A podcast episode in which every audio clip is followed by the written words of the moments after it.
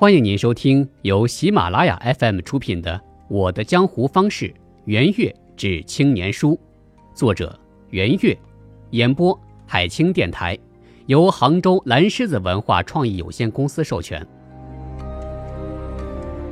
我的江湖方式·元月至青年书》汇集了袁先生的全国高校巡回演讲词和精彩博文。结合他求学岁月和职场生活的感悟，集中表达了他对青年如何面对成长、步入社会，特别是如何在职场获得成功、实现自我价值的主张，涵盖了青年读者关注的自我学习、职业态度、创新精神、人情世故等方方面面，足以充作一本初入江湖者必备之指南。作为深受大学生和职场新人欢迎的节目主持人，备受关注的博主和演讲家，袁岳先生一直关心青年后辈的成长问题。在袁先生看来，社会即江湖，一个说大就大、说小就小，既纷争不断又精彩异常的江湖。青年学子初涉江湖，需要师傅的引领，需要懂得各种规矩门道。才能走好这一入深似海的风雨江湖路。第一章，大学生的十一个纳闷儿。我去大学开讲座时曾答应，如果同学们有问题给我写邮件，我一定有信必答。收到的问题我全部给予了回答，有的同学多次与我交流了他们的问题。这里我汇集一些同学们的问题，可以让大家了解困扰。现在大学生具有普遍性的职业问题。什么是我个人的职业爱好？我怎么知道我的职业爱好？怎么样才能培养自己的职业爱好？在爱好和专长之间选择哪个作为自己的职业发展方向呢？什么是好的实习单位？怎么样找实习单位？怎么样进行实习？大学期间实习多长时间比较好？做社会实践太多会影响专业学习，这两者之间的关系怎么处理？单位招聘的时候看不看专业成绩？专业成绩不很突出，影响在校奖励，不是很吃亏吗？我不喜欢现在的专业，又不知道该学什么专业，怎么办？要不要考研究生？要不要读免试直升的研究生？研究生的专业怎么选择？考了研究生是不是更有职业竞争力呢？留学有用吗？很多人说海归成了海带，留学生到底有没有职业竞争力呢？什么时候留学最好呢？留学生活有哪些要注意的事项呢？个人怎样才能发展多个方面的能力？怎样管理使用好时间呢？大学生创业应该注意什么呢？这种创业怎样才能提高成功率呢？学生创业的团队怎样组建和管理？成功的创业者有哪些特点呢？工作单位在选择学生时怎么衡量他们的潜力和价值？在面试中，考官怎么知道对方是不是适合自己单位的工作岗位与职业？企业怎么管理八零后员工的？怎样比较安全的认识更多的陌生人？认识陌生人的方法是什么？名人很忙，怎样才能把他们发展成自己的良师益友呢？怎么评判一个学校好不好？我们在学校里发展的社会关系与社会上的社会关系有什么不一样呢？做学校里的社会活动积极分子有哪些价值呢？应该追求知识的广度还是专业技能的深度呢？如何使自己获得比较广的见识？在自己的专业学习比较紧张的情况下，如何处理扩展见识的需要呢？以前子女上大学是全家人的荣耀，现在虽然大学更大了，能够进入大学的人更多了，但是上大学仍然是大多数家长和学生的期待。大学要怎么上？这是众多学子感到苦恼的事情。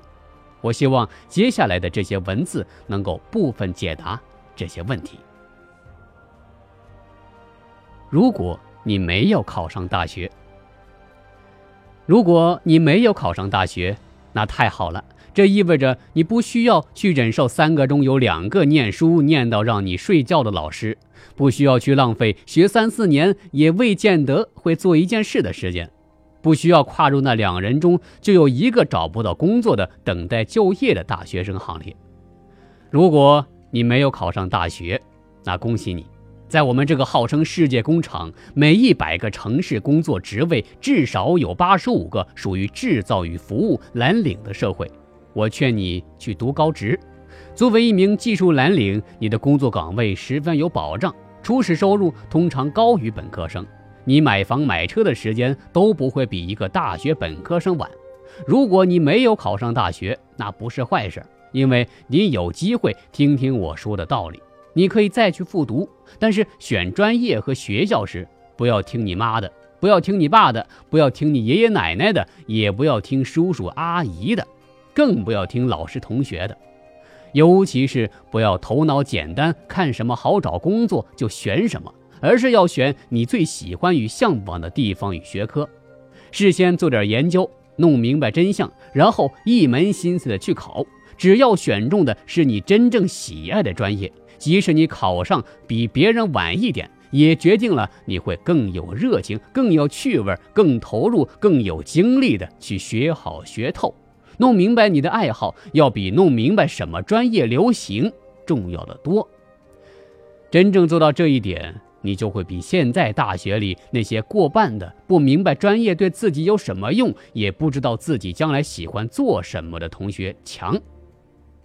如果你没有考上大学，那不错，你还有了做海归的机会。你索性可以考虑去国外念大学，将来至少混个外语熟，也多少还有点国际味儿。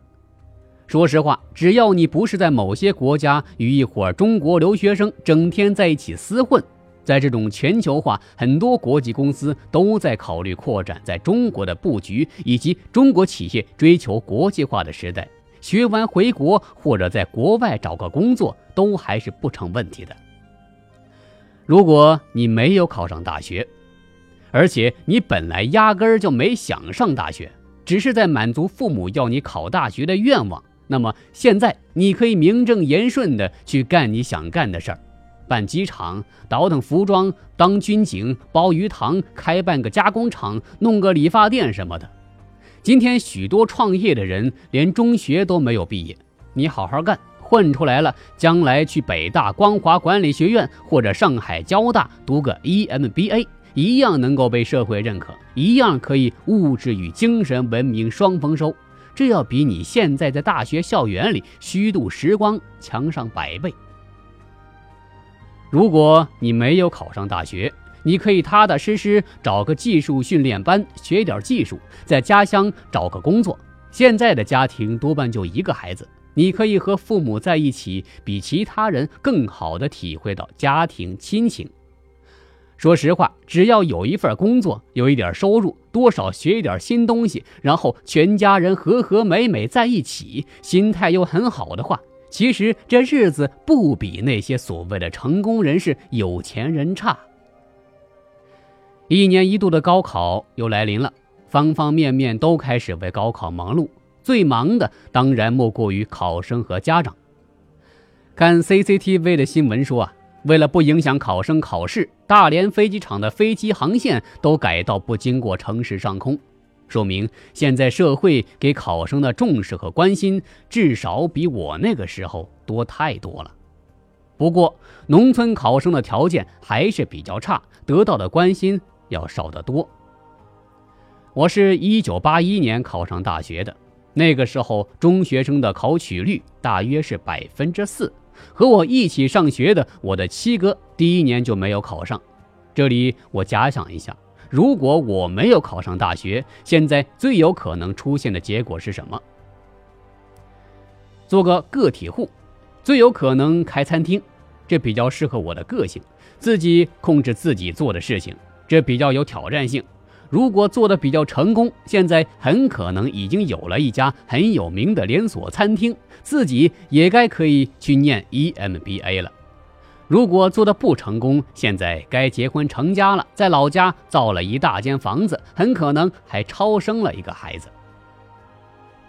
第二种情况，当小学老师，做零点二个文化人，这比较适合我好为人师的坏毛病，发挥一下爱看书、爱琢磨的特点。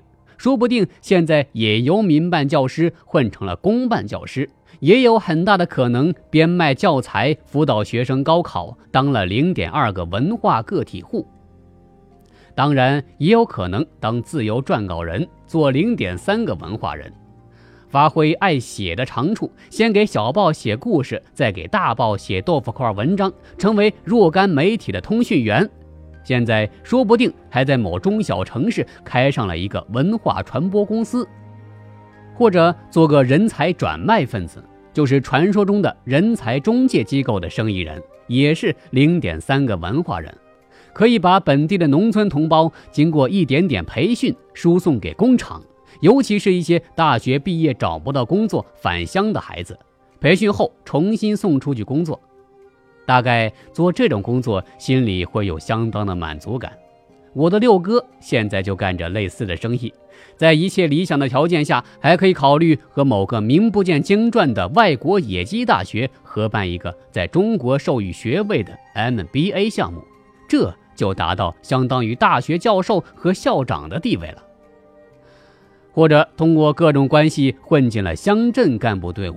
说不定现在在抓计划生育或者建设社会主义新农村的工作，三天两头喝老乡们请的酒，三天两头到上面开会吹牛，三天两头陪上面的干部下来喝酒，也可能在一个小地方牛的不行，也可能被上边太多的口号烦的不行，也可能为越来越不让收下面的钱而窘迫的不行。再或者成为养鸡专业户，成为村里先富起来的人，这个想法自己有过。养不了鸡就养猪，大概按现在的形势，最倒霉的是碰上禽流感，鸡得通通杀光，那现在就得在家郁闷了。或者出外打工，江苏人出外打工不是很流行，不过就算不行，也比在家种地强。如果打工老实，坚持给单位小报写通讯，现在也能混上一个工头当当了吧？再或者当海员，我喜欢水啊，也喜欢去很远的地方。当海员辛苦，在海上长期漂泊，但是可以满足我上述两大喜好，同时钱还不少。我们那儿最早买摩托车的人不少，就是家里有人做海员的。当然，还有人靠当挖煤工人买起了摩托。那个我不喜欢，我不喜欢井下黑黑的那种窒息和被填埋的感觉。大家看我考不上的打算中有一个小特点啊，就是基本上都是和文化人沾点边，也不想踏实的种地。农村的孩子想跳出农村，这是一条很明确的路。不过大半的农村青年也为命运所左右，所以如果上面的任何一条都还没有实现的话，那么，我现在就在江苏大丰市新丰镇的某田间地头种地。今年应该是在想自己孩子高考的事情了。您正在收听的是由喜马拉雅 FM 出品的《我的江湖方式·圆月之青年书》，演播海清电台。从有学位没学历说起，在清华做 MPA。及公共管理硕士答辩委员会委员的时候，才知道 MPA 是有专业学位证书却没有学历证书的。最近遇到几个法院的师弟师妹，知道他们在一些法学院上了研究生学位班，挣到了学位，但是校方也说这个是没有学历证书的。其实我以前在学校正规的获得这两个证书的时候，就已经觉得这是多此一举的事情。简直就相当于放屁证书。在我们国家，教育与公共卫生是两个旧思想、旧观念、旧体制、旧做法、旧框框、旧模式最多的地方，因此，大至发展战略，中至运作策略，小至一个微观组织的管理，均落后于时代很大一步。学位与学历证书这种无聊的双重体制，只是其中的一项而已。以战略而论。国家拿那么多的财力去投入与市场需求不对路的高等教育，而弱化了市场需求急切的职业教育，就是一个显著的例子。以中观策略而论，从上到下滥设无事可为的 CDC，也就是疾病控制中心，以至于工作人员无所事事，也是一个显著的例子。以战术和微观而论，包括北京多所顶级名院在内的医疗机构，居然都是亏损运行，实在是让人跌破眼镜。当然，像教育、公共卫生这样的公共事业，面对资源少、需求多、需求市场化而供应计划化的窘境，谁来做都不容易。但是，在我前面举到的例子中，显然可见当政者做事水平与认识水平的有限。其实，在这两个部门，老旧的做法比比皆是，里里外外说是非的人也不少。但是，做任何的改动，却都觉得无能为力。这既是主管者无能，同时也是由于在这样的体系内，传统利益集团过于强势，因此非需要更为有力的革命性改革不可。现在许多相关改革提案直指医院、学校，实际上。我以为改革的首要目标，恰是教育与公共卫生两大主管部门及其首要管理者的政策及管理思路，是教育与公共卫生的基本政策，而不是他们的下属单位。大学之小与小学之大，当传播专家伊尼斯提醒大学应该关心活的人，而不是死的人。当我们读到亨利·亚当斯写的“凡是在校人数众多的地方，学生都受到压抑”这样的文字的时候，我们就知道，对于今天的大学只有机械性知识、缺乏技能教育及对年轻人的开发性引导的不满，可能不仅仅限于中国。我在大学校园里听到有那么多的同学到毕业也不知道自己专长什么、爱好什么、喜欢什么、能做什么。甚至对想做什么都茫然不知。再回头看我们巨额的在校生数、不断增加的博士生与博导数、多如牛毛的教授与垃圾山般的论文数，实在为我们这样的大学感到巨大的悲哀。不幸的是，我们的大学成了无数青年人爱好、理想与能力的坟场。在某种程度上可以说，其损害人的能力远强于其造就人的能力。就在大学生过剩，就在我们的工商界倍感中等职业教育的不足与投入薄弱的时候，就在我们的高等教育内容与质量依然止步不前的时候，据说我们在未来几年中还要再扩招四百多万大学生。真不知道决策者是用什么样的依据做出这样的决定的。我们在幼小的时候对自己的爱好是有所知的，喜欢吃什么，喜欢想什么，甚至以后长大了做什么，在我们所受的朴素的家教里，多少还存留了一些人文的元素，以至于使我们仍然有一些人之为人的东西。但从小学开始，我们在做什么呢？我们慢慢的在做作业、考试、讨老师喜欢中异化。重要的是，还面对着一大批并非爱好教师这个职业，也是在机械的操作着、怨气重重的教学工作者。然后，我们开始进入想象力被限制、动手动脚能力被鄙薄、尝试与自主行动的需要被限制的纪律时代。在经过从小学到高考的漫长操练之后，进入大学的孩子已然成为一脑茫然的考试精英，或是为人所不齿的考试败类了。想想谁会留校做老师？想想谁会想留在大学里做学生的辅导者？想想那些能留在大学里的人有多少是出于热情的职业理想？再想想那些留在大学里的人的工作精神与姿态。可以说，许多大学老师的茫然与无聊，比起大学生的更是有过之而无不及。而茫然引导茫然的结果，就是空前绝后的茫然。大学里除了行政化、机械化、自我探索化、膨胀化之外，还剩下什么呢？如果说小学老师还有点爱心与朴素的待人之心，很多大学老师可能连这样的心态也没有了。从这样的学校里出来，只要真的是个活的孩子，不郁闷不惶然，那怎么可能？呜呼！大学大悲哀，小学小悲哀。听众朋友，本集播讲完毕，感谢您的收听。